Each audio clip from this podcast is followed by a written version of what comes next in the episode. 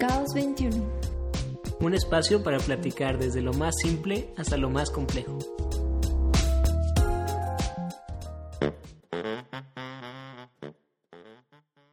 En el episodio número 4, César y Raúl del estudio de diseño consciente Caos 21 nos hablarán sobre la oportunidad de utilizar nuevas tecnologías al estudiar arquitectura. Creo que es un área que se va a desarrollar muchísimo y va a tener el impulso de la necesidad que se está dando ahorita, ¿no? Porque si no puedes tener contacto con alguien, pues puedes tener como un contacto indirecto con estas tecnologías virtuales, ¿no?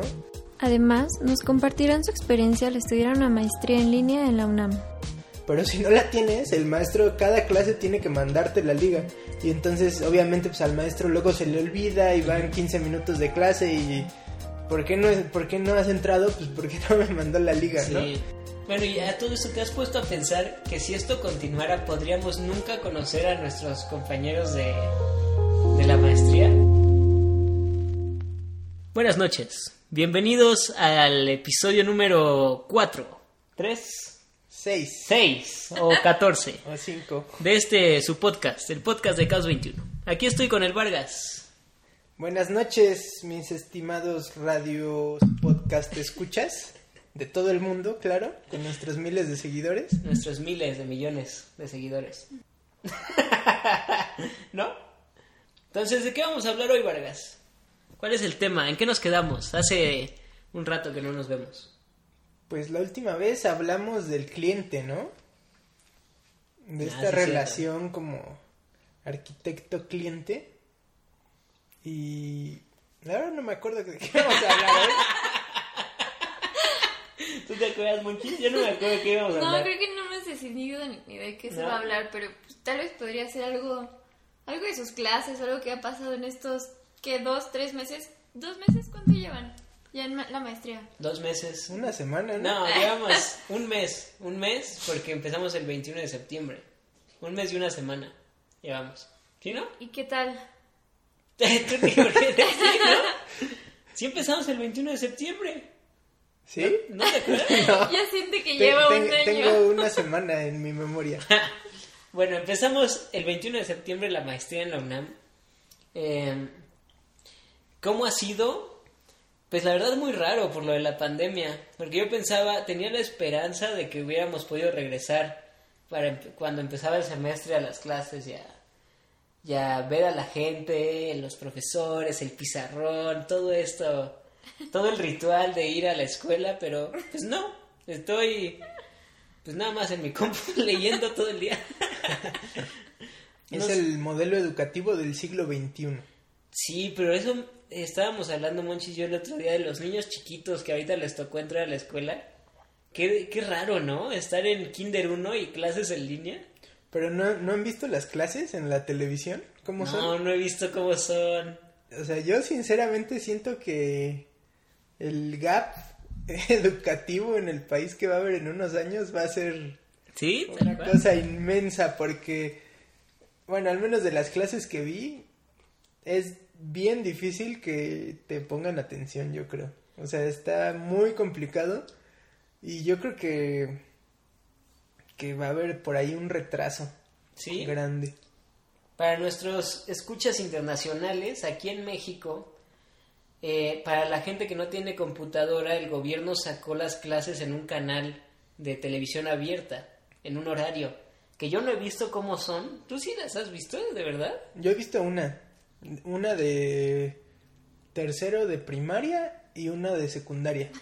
Querías repasar Pero un ¿cómo poco de van? O sea, conocimientos. media hora, o sea, así como si mi hijo va en kinder, se prende el canal a las 8 de la mañana. Ajá, o sea, tienen un horario y, o sea, ahí te dice la, la clase es, no sé, clase para primaria, clase para secundaria.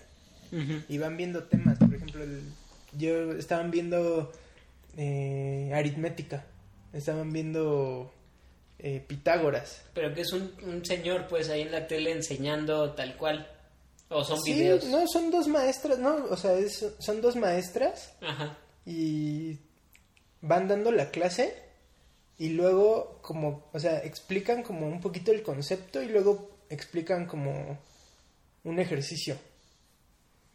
¿Pero con algo o solo, solo hablan? Eh, O sea, hablan y luego en la pantalla cuando lo explican, Sale pues va saliendo ahí el triángulo, ajá, y van saliendo, por ejemplo, las expresiones, ¿no?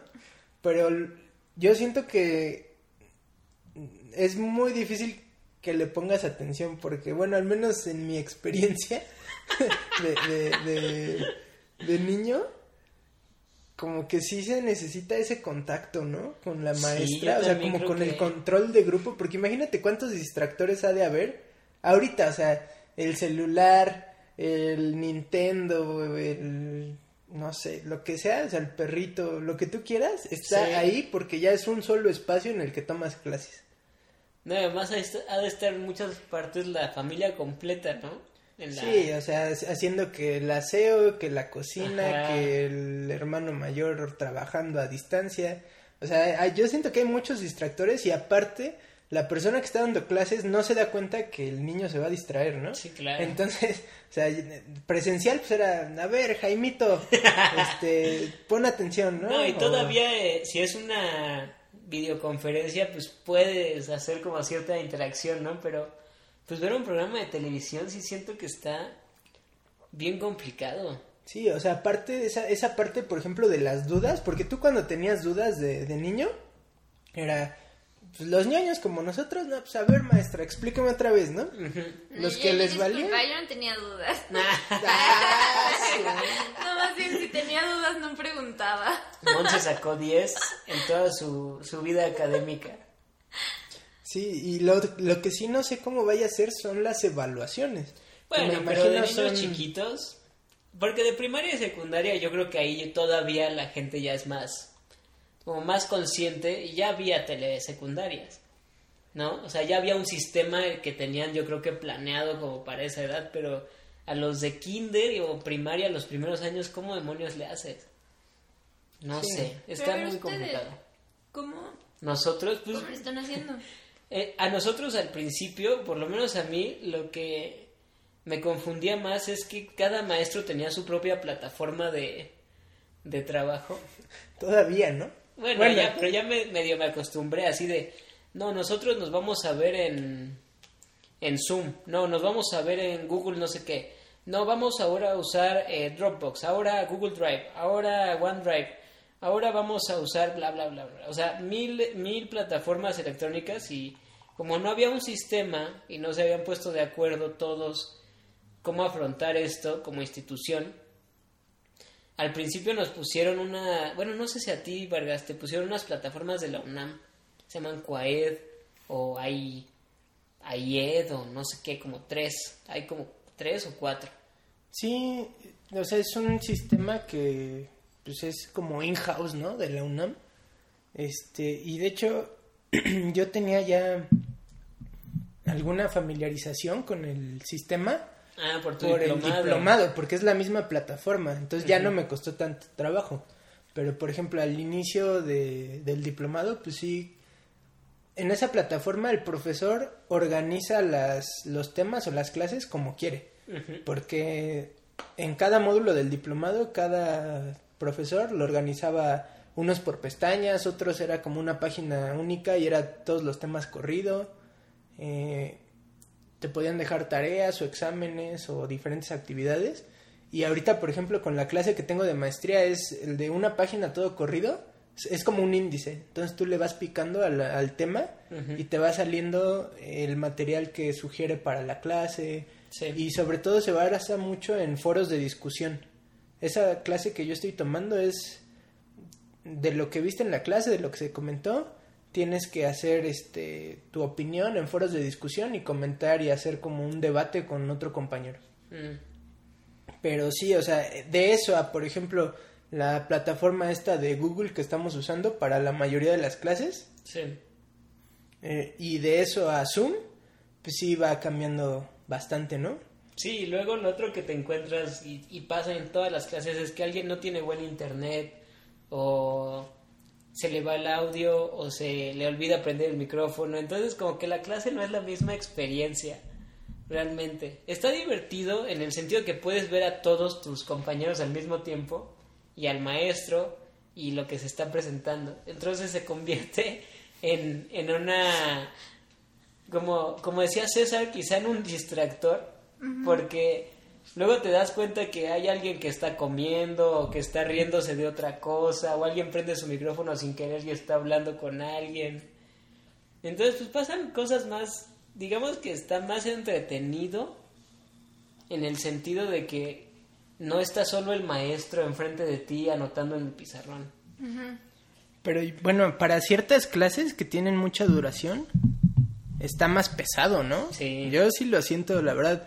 Estas de tres horas, comparadas con las presenciales que teníamos en la carrera, sí es, para mí están más pesadas.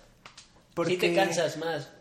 Y también, bueno, no sé si te ha tocado, pero a mí hay profesores que a fuerza quieren la cámara prendida. O sea, si Sí. no tienes la cámara prendida es Como que no falta, estás, ¿o? ajá, es como falta. y luego hay un pobre ser humano, que no divulgaremos su nombre, pero que su computadora no tiene cámara. Entonces, en la- precisamente en la clase que tenemos, la maestra exige que tengas la cámara prendida. Entonces, cada clase que empieza, le tiene que explicar el, el pobre amigo que, que su computadora no tiene, no, no tiene ni audio bueno, ni internet bueno, ni tiene cámara. Entonces está saliéndose de la sesión todo el tiempo, o sea, todo el tiempo se ve así como tal persona se ha salido, tal persona ha vuelto a entrar, tal persona se ha salido, tal persona... Tengo como cuatro clases con él y en las cuatro clases le pasa lo mismo. Entonces su experiencia de la maestría, su experiencia de tomar clases ha de estar bien difícil, porque si no tienes buen internet o si de alguna forma falla tu computadora, pues no tienes con qué, ¿no? Sí, que eso es otra cosa también con los niños, por ejemplo. No sé qué porcentaje, la verdad, pero debe ser un porcentaje considerable que no tiene o internet o computadora. Me acuerdo mucho de este proyecto que hizo en este Peña Nieto de regalar iPads a las escuelas rurales, que les regalaban iPads, pero y luego y el internet Que o no con qué los usaban, ¿no? O sea, Que ni luz tenían algunos, ¿no? Ajá, entonces, o sea, es bien complejo la situación del país y eh, pues para tomar clases a distancia y trabajar a distancia tienes que tener primero la infraestructura que te Sí. dé la luz y el internet y luego la tecnología, o sea, el dispositivo con, con la que la vas a ver, ¿no? Sí. Y, por ejemplo, ahorita sí es bien también, pues, muy peculiar que a mí para una clase me dejaron una repentina de hacer una maqueta, ¿no? Un diseño en una maqueta. Entonces, tenías, no sé, creo que nos dieron 40 minutos o 45 minutos para utilizar los materiales que tuviéramos ahí y hacer un diseño con, pues, con materiales reciclados y mostrarlo al final a la clase, ¿no? Ajá. Y sí es bien, pues un poquito complicado, sobre todo la parte de demostrar el trabajo, porque ahí me ves tú cargando la laptop, así volteando la, la cámara para ver Para qué que se vea hice, la ajá. maqueta. Yo creo que deberían comprarse estas cámaras que se, que se como GoPro que se pongan en la, en la cabeza. Para hacer eso.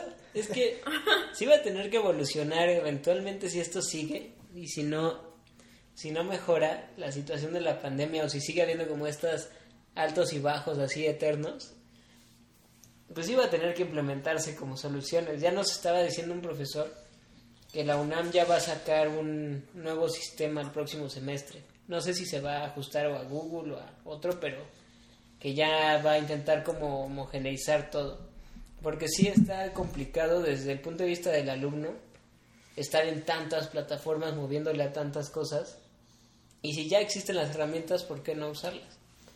Sí, ¿no? Y aparte que también, eh, si no pagas, digamos, no te dan una también. cuenta. Por ejemplo, ahorita nosotros que somos de la maestría, están basando la mayoría de los, de los maestros las clases en Google, ¿no? Sí. Pero para usar todas las modalidades de Google necesitas una suscripción que te regalan si eres alumno de la facultad. Pero por alguna razón, si eres alumno de la maestría o el doctorado, no te dan esa cuenta. Entonces Sí. lo tendrías que pagar. Pero pues no, no te lo dan. Y por ejemplo, una de las funcionalidades que, que es muy importante es el acceso a la clase que si tienes la cuenta de la facultad es te ponen un link ahí permanente y tú puedes acceder al link cuando quiera que, Que sea la quieras, clase. ¿no? Pero si no la tienes, el maestro cada clase tiene que mandarte la liga. Y entonces, obviamente, pues al maestro luego se le olvida y van 15 minutos de clase y... ¿Por qué no, es, ¿por qué no has entrado? Pues porque no me mandó la liga, Sí, ¿no? Y- también- pero pues también no es culpa tanto del maestro, o sea, Es que no hay es un más sistema todavía. Ajá. Sí, como que no hubo una reacción tan rápida. Digo que es totalmente entendible. Pero pues así nos tocó. Así nos tocó empezar la maestría, ojalá, y empezando el próximo año. Pero digo, por como se ven las cosas, Vargas, no creo que que vaya a ser esto, ¿no? Porque ya en Europa y en Estados Unidos está repuntando todo esto y aquí en México también. Sí, no, yo creo que aquí no está repuntando, yo creo que aquí nunca hubo un control como tal, ¿no? ¿Qué es lo que decías, no, Monchito? De que aquí nunca bajó. Que decían, en otros países sí se ve la curva de la, de la pandemia, pero en México nada más ha subido y subido y subido y subido. Sí, o sea, yo creo, exactamente, aquí nunca se controló, yo creo. No. Y de ese tema, cambiando totalmente de tema, 180 grados, eh, yo creo que ha sido un número bastante grande de, de infectados y de gente que, pues, que ha fallecido, lamentablemente. Sí. Y, o sea, no se ve cuándo esto vaya a, a empezar a controlar o a bajarse, porque no hay como un... Siento que no hay como un plan, ¿no? No, y además a la gente en México le, le vale en general. Bueno, que también eso es otra cosa, o sea, muchas personas, también sería interesante conocer el porcentaje, que nos lo comenten si alguien lo sabe aquí en nuestras múltiples redes, pero estaría bien interesante conocer qué porcentaje de los mexicanos no cree en el COVID, ¿no? Porque, por ejemplo, la zona donde vive mi novia Ajá. es bien peculiar, o sea, tú en, en las tardes ves los, los parques estos con áreas de deporte o con áreas de juegos repletos, pero así a reventar de niños, obviamente porque todo el día están en la escuela, entonces necesitan distraerse un rato y los ves llenos de niños sin cubrebocas, los padres sin cubrebocas, el mercado sin cubrebocas, o sea, todo el mundo anda, sin cubrebocas. Y de hecho hay unas lonas muy grandes que dicen, este, el COVID sí es real, ¿no? Porque la, la Sí, sí, población de esta alcaldía cree que pues, es otro invento, ¿no? De- del gobierno. Y que pues es como alguna manera de, de control político, de control económico que están buscando, ¿no? Justo el fin de semana vi al, al legendario maestro Dieguito. Eh, ahí estuvimos platicando porque él no creía, o sea, primero creía en el COVID, luego ya no creía en el COVID, ¿no? Entonces le dije, oiga, señor Diego, ¿cómo, cómo anda con eso del COVID? Me dice, no, ya, ya creo otra vez en el COVID. dije, ¿a poco? ¿Y por qué? Me dice, no, pues es que ya son muchos. Es, en mi calle ya se murieron como 60 personas. Y, y le dije, "Pe- ¿y a poco todos de COVID? Digo, pues no sé, pero se mueren ahí en su casa y lo sacan. Y yo así como, no, pues sí. O sea, sí ha de estar grueso. Por donde él vive, que es por Whisky Lucan, creo. Bueno, no, no sé en qué parte específicamente, pero muy lejos. Se ha, de estar, se ha de estar pesado. Y aún así, estando en esa zona, muchos meses él no creía que existía el COVID. Decía que cómo era posible que él se subía al metro y no se enfermaba. ¿No? O sea, que si, si existía, si, hubiera, si fuera real, se hubiera ya enfermado de, de COVID. Sí, no, y también, o sea, esa es la población de nosotros en las ciudades. Sí, Pero también. en los pueblos, por ejemplo, de donde es mi familia, ahí no hay ningún tipo de medidas de cubrebocas o, No, o nadie. guantes, ¿no? O sea, ahí le- es la vida normal, ¿no? Ahí Es que la que vida entender. rural pues es un poco diferente. Yo creo que hay que entender que México, y no sé si en otros países de, la- de América Latina, pero sí, sí tienen cosas más importantes que pensar esas, esas personas. Sí, como en qué comer, ¿no? Exacto, es mucho O sea, más importante. sí, que- o sea, o, o- o te estás protegiendo del COVID, o comes o te mueres. Exacto. ¿no? Entonces, sí, esa es, yo creo, una situación bien especial. Y yo diría que, o sea, de toda América, porque no estoy seguro si Estados Unidos también está haciendo como las medidas correctas de, de contención, ¿no? Yo lo que no sé, y no sé si tú has visto, Monchis, en Canadá cómo está el asunto. ¿No has visto? Porque me causa intriga, o sea, sabemos, es bien sabido en nuestro país que Estados Unidos le está valiendo igual que a nosotros, o peor. Pero en Canadá no sé, ¿tú sabes, Vargas? No, en Canadá, en Canadá no sé. Pero pues Brasil también era uno de los que le estaba yendo mal, ¿no? Mm, En general yo creo que toda Latinoamérica ha de estar igual o peor. Bueno, México, Y- yo creo que hay eh, depende mucho del presidente, realmente, yo creo. O sea, de las políticas que estén tomando. Porque, por ejemplo, Inglaterra, cuando este Boris Johnson no creía en el COVID y que era falso hasta que le dio, ¿no? Ya que le dio, al día siguiente empezaron a poner un buen de restricciones en la gente y bajar los números. Y ahorita volvieron a subir, ¿no? Y la- ya la gente no quiere encerrarse, que es otra cosa que en México, si le vuelves a decir, ah, en Canadá, a ver, Canadá ha habido 10.000 muertes, Y en México, creo que ayer, que ayer ya 90 eran mil, 90.000, 92.000, algo Pero así. ¿no? también esos números, o sea, por... ¿Población? ¿O por qué? Sí, o sea, por... por son los que cuentan, pero también hay un gran número que, que no cuentan, que es los de enfermedades asociadas a neumonía, que no saben si es COVID o no, porque pues no hay pruebas para, Sí. para hacerlo, entonces no los cuentan como COVID, pero hay un gran número que pues, tienen muchos síntomas parecidos y que probablemente fueron eso y fallecieron también por eso. Y- No, yo creo que, que en México el número nunca se va a saber, pero sí la experiencia de la gente, por lo menos en la Ciudad de México, es que hay mucha más gente enferma de la que, de la que se, se dice. Sí, pues este es como el... Aquí yo creo que estamos hablando un poquito, capítulo del contexto actual, ¿no? Ajá. De ¿Cómo estamos? surge todo esto? Sí, y en- aplicándolo a la maestría también hay gente que yo creo que va a empezar a enfocar su tema en lo del COVID. Yo creo, tengo la, la impresión de que va a haber gente que quería, por ejemplo, analizar, no sé, pensemos, eh, la iluminación en centros, cómo se mueve la gente en los centros comerciales. Entonces, como ahorita realmente no lo va a poder hacer, va a tener que adaptarse como a, a estar trabajando desde casa, a qué puede hacer desde la computadora. Sí, a lo que ya se ha hecho, ¿no? Pero pues de lo que ya se ha hecho, pues solo puedes sacar un análisis como más teórico, ¿no? Sí. Quizá como crítico de alguna investigación, pero... Ya práctico va a ser muy difícil, ¿no? Y que de por sí práctico, como para nuestro país, pues no hay mucha investigación práctica, ¿no? La mayoría es teórica. Y... ¿Sabes sí, qué me está diciendo Monchis? Que vio ayer en Facebook. Que a los profesores del TEC les iban a... Bueno, más bien, que el Tecnológico de Monterrey y el CONACID habían roto el, el convenio. Entonces que ya no sabían si a los investigadores del Tecnológico de Monterrey les iban a dar el, el fondo del CONACID de investigación. Estábamos platicando de que ojalá no nos no empiece a pasar también a, a otros niveles, ¿no? Eso de que se empieza a quitar ese fondo porque pues mucha gente ahorita está trabajando su investigación desde, desde casa, ¿no? Y quizás su otro trabajo que tenía o el trabajo alterno pues igual y bajó mucho o ya no lo tiene, ¿no?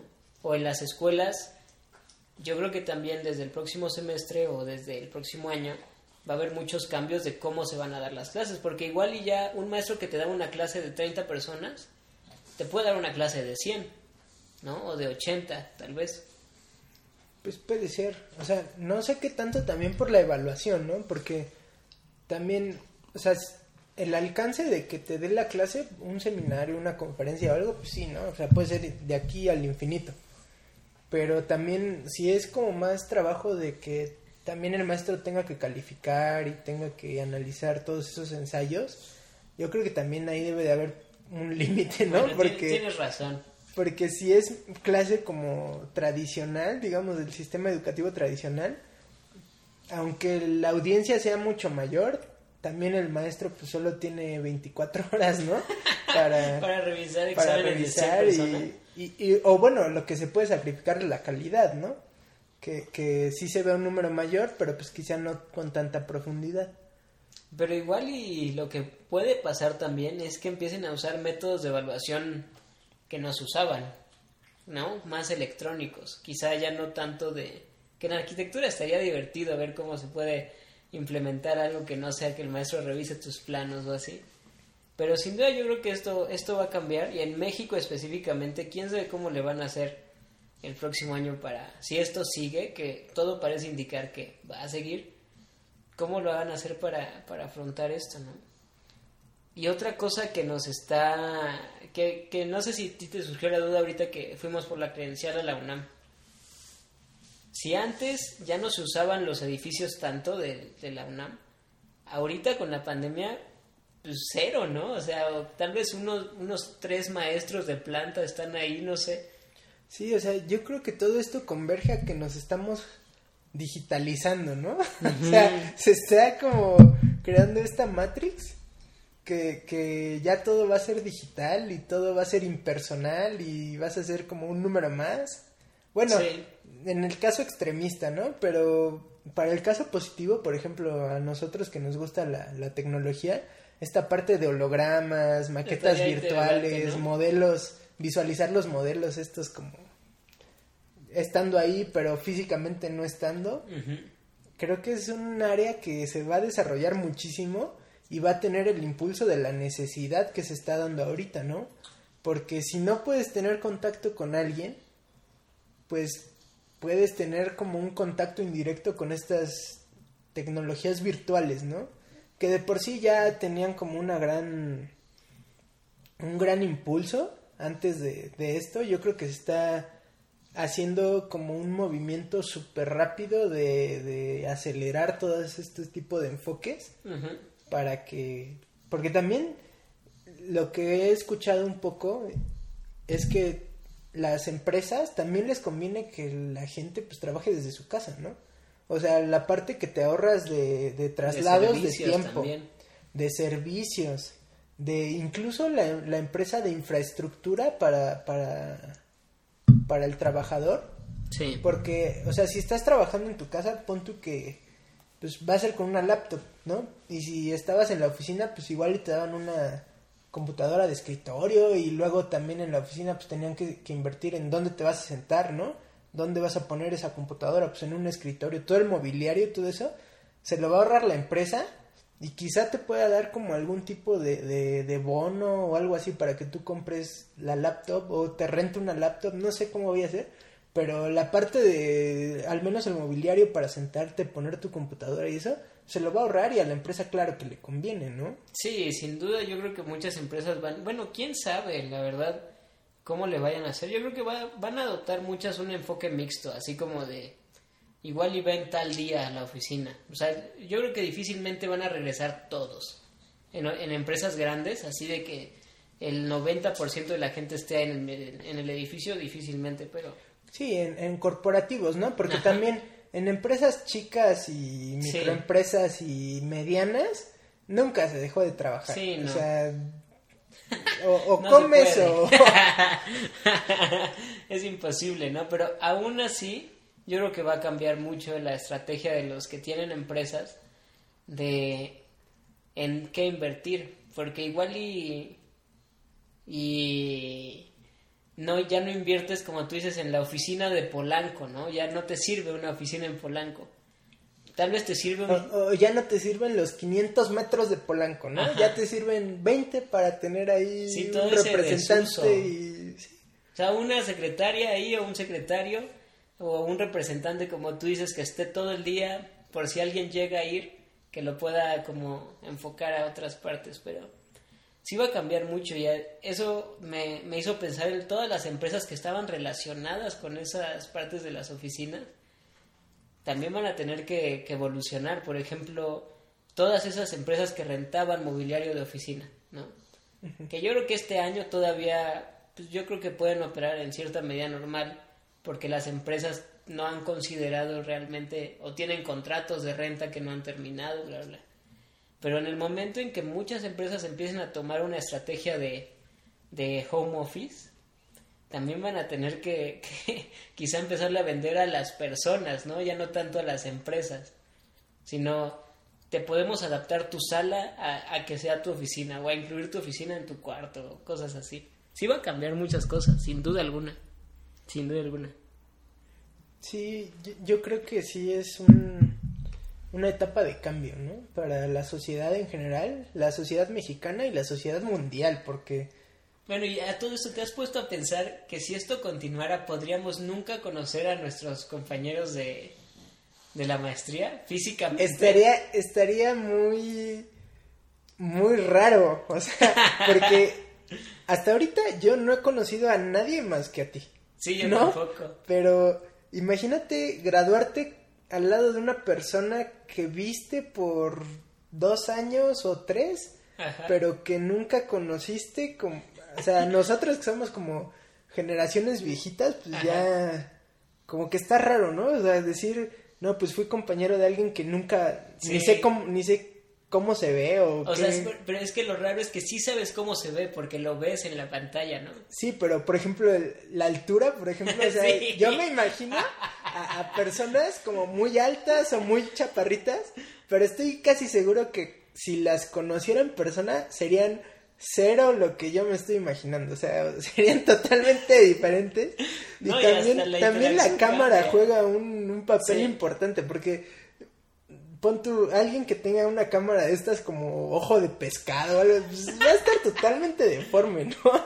De lo ¿Qué que, de lo que, de lo que veas. A mí el Monchis me está enseñando que Zoom ahora tiene como Una nueva modalidad. ajá, una modalidad de aula virtual en donde el, el maestro o la maestra está viendo a sus alumnos como si estuvieran en pupitres eh, en el salón, ¿no? O sea, les voy a intentar explicar nuestros miles de, de escuchas. Digamos que es la perspectiva de la maestra como si los niños cada uno estuviera en su lugar en el salón, en unas hileras, en unas filas. Y cada uno está con el fondo recortado como para simular que la maestra está viendo al salón completo, ¿no? Entonces ella puede decir, eh, bueno, tú José que estás junto a Mariana, ¿no? Pero esa es otra cosa que no sé si te ha pasado, Rin, como que yo tengo una maestra que, que no, ella no capta que nosotros no sabemos en su pantalla quién está al lado de quién. O sea, ella cree que nosotros vemos exactamente lo mismo que ella está viendo. Entonces, toda la clase es como, a ver, el que está al lado de Mariana, ¿qué opina?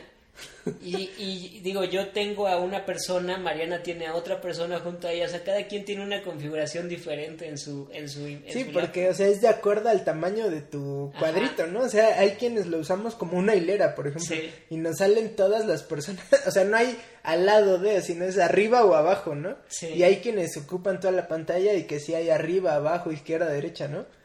Sí, es, sí, es está difícil, bien es, bien. Pero también, o sea, imagínate, por ejemplo, la- las... Nosotros como arquitectos, las maquetas, ¿no?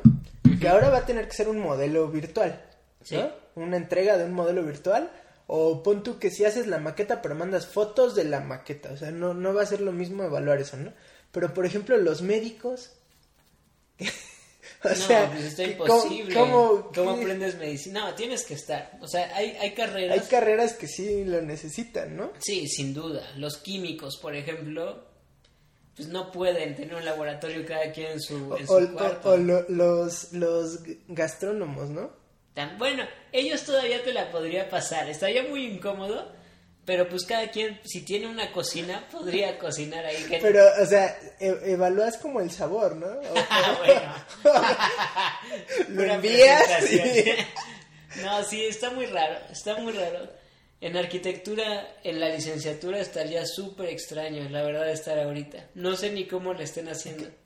carreras, por ejemplo, como, como los matemáticos o los físicos, pues sí está como eso más... todavía, como lo más teórico, sí lo puedes, lo puedes sortear con cosas en línea y pues todo, todo debe comprobarse con lo que tú haces, ¿no? Igual. La, la gente de computación y... Bueno, eso- bueno, esos ya están ahí, Sí, ¿no? ya Desde no siempre. tiene, no tiene caso, pero sí, Pero- más las humanidades, como estudiar artes plásticas.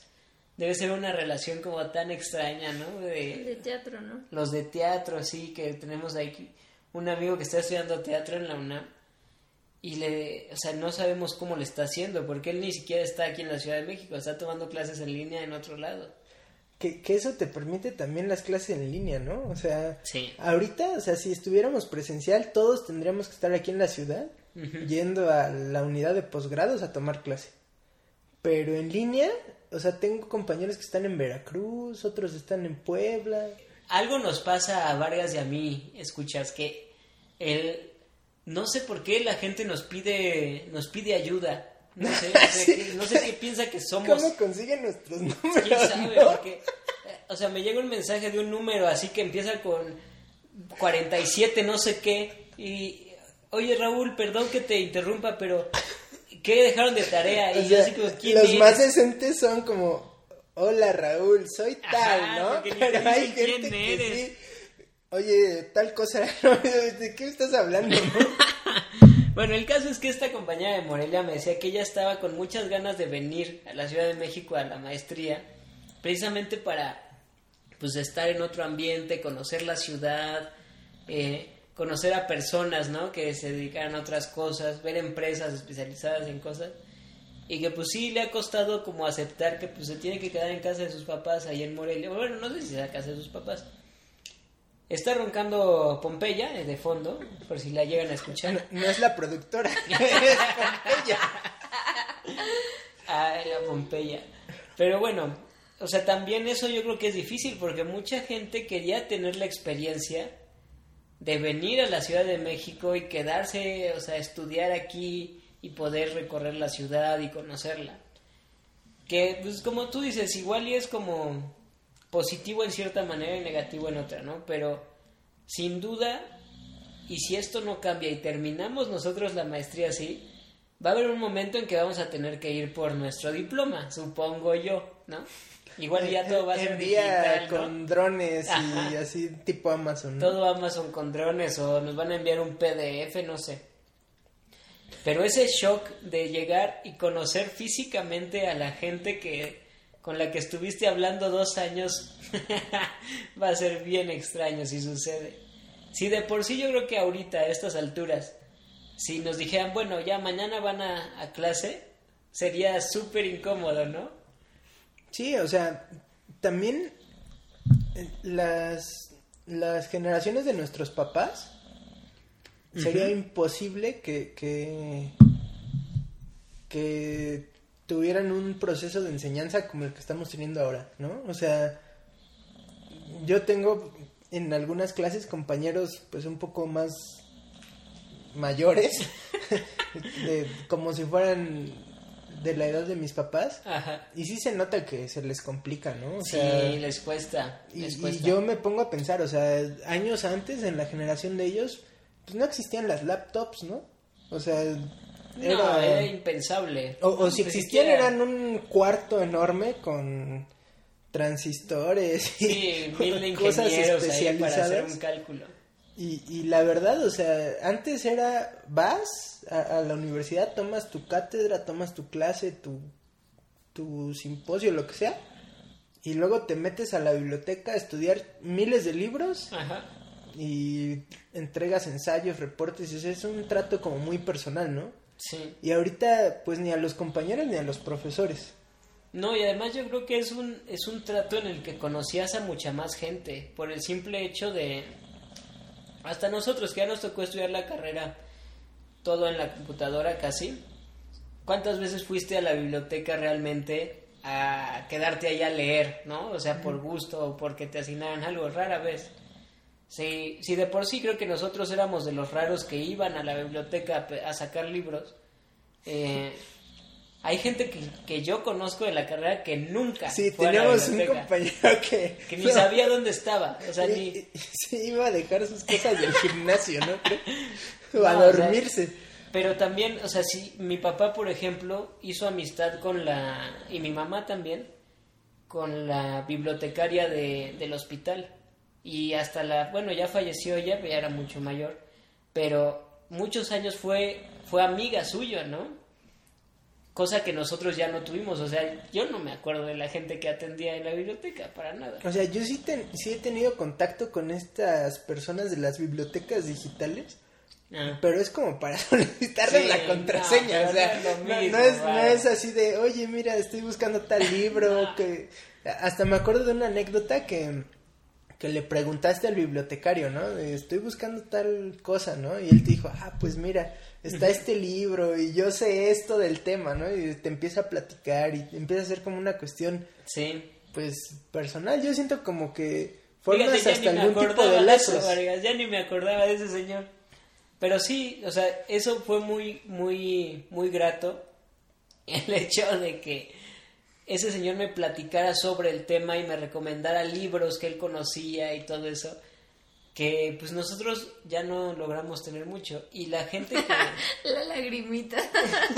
No, sí me hubiera encantado, la verdad. O sea, y sobre todo aprender a leer libros en la biblioteca, porque ahorita que estoy en la maestría leyendo puros PDFs en línea, que se me queman los ojos, sí, la verdad, digo como, ah, estaría súper padre poder ir a la biblioteca de la UNAM, consultar este mismo libro y estarlo ojeando y ver qué otros hay y hablar con la gente de ahí, pero digo, pues no nos ha tocado hasta ahorita, ojalá nos pueda tocar. ¿Y, ¿Y qué tan necesario consideras? Por ejemplo, ahorita yo veo, antes no sé si te acuerdas que nos tocó cuando iban a sacar estas tabletas, Ajá. este, que decían, no, pues, o sea, ¿para qué una tableta, no? Sí. Un, un ya, o sea, ya está el celular y el celular ahí lo ves y está la laptop y, y ya, ¿no? Y se criticaba mucho a las tabletas electrónicas, ¿no? Pero ahorita, o sea, yo que tengo una, tú también, la tableta es... Sí.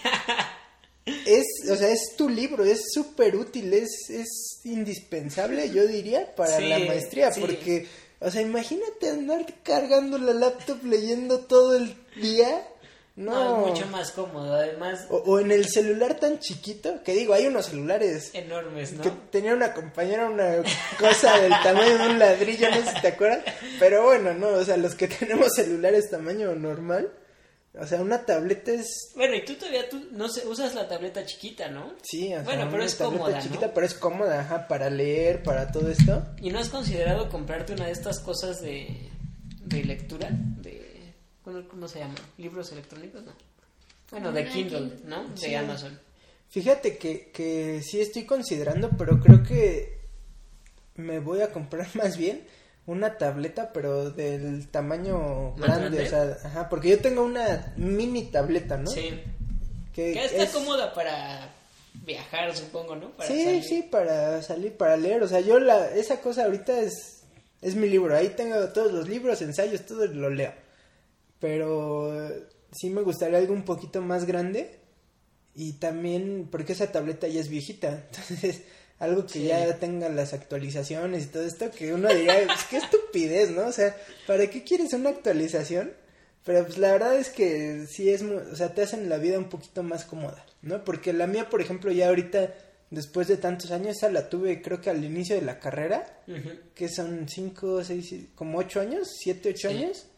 Este, ahorita pues ya está lenta y no, no tengo todo lleno, o sea, está a la mitad, pero sí ya está muy lenta, ¿no? Pero sí algo así rápido y un poquito más grande para la, para el tamaño de la letra, porque pues ya estamos viejos también, o sea, Además tú estás ciego. Pues sí, Vargas, yo creo que que para resumir esta situación de la pandemia nos agarró de sorpresa en, en el sentido de que no nadie sabía cómo hacerle o cuánto iba a durar y creo que sigue igual, ¿no? Ahorita nadie, sabe, o sea, nadie sabe sigue igual, eso. nadie sabe. Pero en general creo que nos hemos podido adaptar bastante bien como a- al cambio, gracias al, al Señor de las nubes y al, y al Señor de la lluvia que, que nos ha permitido tomar la maestría de una forma u otra, o sea que no se canceló, ¿no? Que no nos que no nos dejó ahí. Porque sí se, o sea, sí se retrasó, ¿no? Sí, que también eso fue una tortura mental. Que ahorita no sé si tú cómo lo estés viendo, pero las vacaciones van a estar bien raras, ¿no? En febrero. Y una semana nada más. Unas, creo que es una o dos semanas de vacaciones y luego volvemos a entrar a semestre. O sea, básicamente es un fin de semana. Pues o sea, para términos de la maestría seguramente nos van a dejar tareas para esa semana de vacaciones. Que nos, acaba- que nos acaban de decir, ¿no? Que ya los tres semestres, los cuatro Sí. semestres ya tienen que estar planeados. Tiene que estar todo planeado.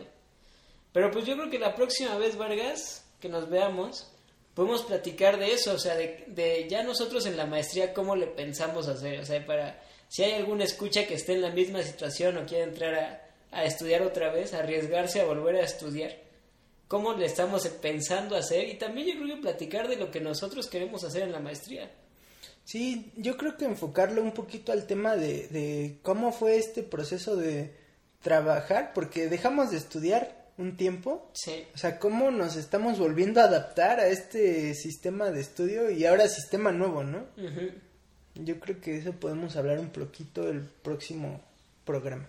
Pues está bien, eh, todos nuestros miles de fans, muchas gracias otra vez por escucharnos. Aquí se despide Rulo, Monchis y César del episodio 37 de este su podcast de Caos 21. Nos vemos. Síganos en redes sociales. Ah, sí, Monchis. Bye. Bye, bye.